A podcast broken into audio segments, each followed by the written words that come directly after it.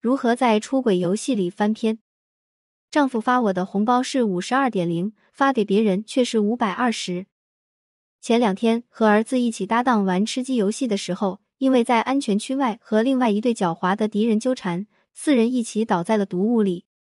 事后和儿子总结失败教训，结论是我们忘记了为何而出发。在吃鸡游戏里，活到最后是能够吃到鸡的唯一且必须的条件。但是我们却因为贪图多干掉一个敌人的小游戏，而忘记了需要我们活到最后的大游戏。婚姻里这样的场景也是十分常见。丈夫发我的红包是五十二点零，发给别人却是五百二十。小安在五月二十日那天收到了丈夫五十二块的红包，给了丈夫一个白眼儿，说他小气，但也没太计较，毕竟结婚已经十年了。和闺蜜聊天的时候，闺蜜说了句。有时啊，男人微信的红包记录里会藏着一些秘密，小安默默记在了心里。晚上到家之后，趁丈夫洗澡的时候，打开了丈夫的手机，翻到了五月二十日，然后她看到了一个五十二元的红包，以及另外一个五百二十元的转账记录。丈夫出轨单位女同事的事情就这样被揭开了。丈夫的认错态度积极，坦白了一切，并且保证绝对没有下次。并主动申请调到了公司的其他部门，远离了那个同事。之后，丈夫对自己、对家人都更加尽职尽责，非常体贴。所有的人也都觉得小安丈夫本质是一个靠谱的人，这次的出轨只是一时糊涂。按说，随着时间的流淌，小安会慢慢的从这次伤害中慢慢走出来，然后婚姻回到正轨，事情也就过去了。虽然婚姻看起来不那么完美了。但多年之后再回头看的话，也就是一个小插曲。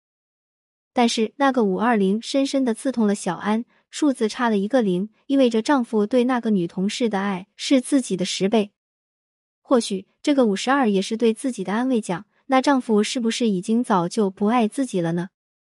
带着这种疑问，她走上了探案之路。她开始彻查丈夫的手机、微信朋友圈的评论记录、QQ 聊天记录、邮箱里的各个文件夹。最终还真有收获，她在老公几乎很久不用的 QQ 相册里发现了一个只对自己可见的相册。要到密码之后，就看到了几张十几年前老公和前女友的照片。于是又是一场审判：私密相册留前女友的照片，是不是在心里也还给对方留着位置？到底还有多少见不得人的空间留给了别人？本来已经向善的丈夫，在小安近乎疯狂的质问和怀疑下，开始疲惫不堪。对于解释和表达忠诚，慢慢的也失去了耐心。这当然也成了小安得出了结论：丈夫之前的努力，果然只是一时心虚，他内心早就不爱自己了。这段婚姻变得摇摇欲坠。点击购买《夫妻的世界》零一，人生都是大游戏，套着小游戏。如果说婚姻这场人生游戏的终点是当初的那句承诺白头偕老，那么小安和丈夫还是很有希望到达终点吃到鸡的。现状是，丈夫看到了自己的问题，愿意做出努力。接下来，如果两个人因此事警醒，重新审视各自在婚姻里的疏忽，或许两个人的关系会比之前更稳固。但这需要一个前提：他们一起告别这个阶段的这个处理出轨的小游戏，继续前行。然而，小安却因为被这个游戏勾起了强烈的不安，开始如临大敌，开始觉得消灭一切潜藏的对手才是人生最重要的一场大戏。于是，他把这个游戏当成了人生的全部，不愿意继续前行。下过围棋的人都知道，要想最终获胜，就不能只关注一隅。如果太纠结于一个角落的一棋半子，容易失去了大片更易得的疆土。但是，如小安一样的人。就是在某一语里开始了较劲，在一个已经不完美的地方，甚至想穿越回过去改变这一小块的局面，最终的结局可想而知。那些更好的生活被我们忘记了，眼里只剩下一场不会再有赢家的猫鼠游戏。当你不在希望的田野上耕耘，而是在散发着恶臭的泥潭里挣扎，怎能指望看到未来，感受到幸福？点击购买《夫妻的世界》零二。我们专注的事情，往往与终点南辕北辙。我们在阶段性游戏里沉迷太久了。在我们上学的时候，其实我们就知道，我们的人生大概应该是好好学习，然后考个好大学，找一份自己好的工作，然后享受生活的乐趣。那么，高考就会成为我们的一个阶段性游戏，而期中、期末考试又是我们高考游戏里的一些更小的游戏。平时的作业，又是我们为了期中、期末考试做准备的更小的游戏。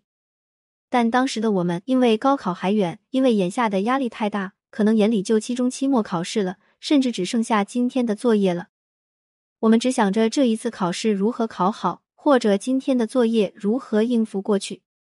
于是我们会抄别人的作业，有机会的话会作弊，所有的痛苦和关注也都集中于如何让老师满意，让家长满意。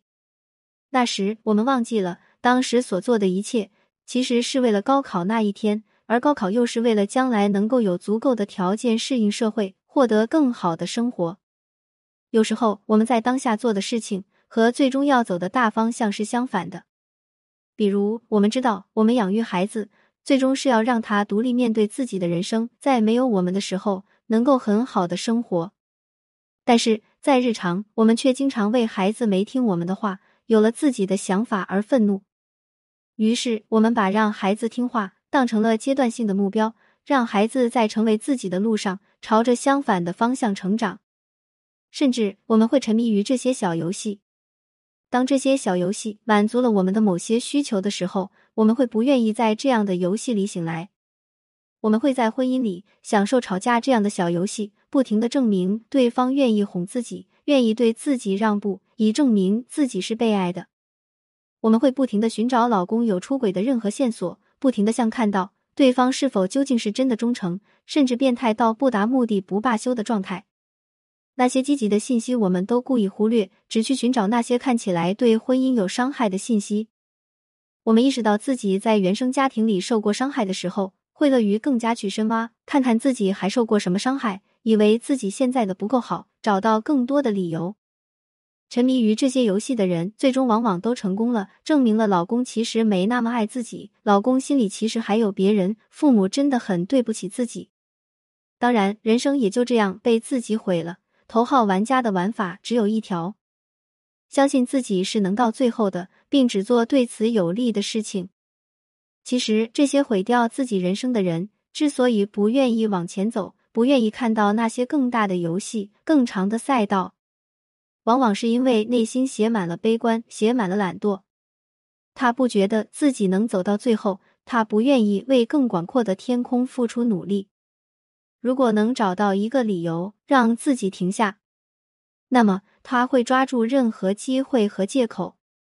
比如，我的丈夫不忠，我的原生家庭不好，我的起跑线就比别人低。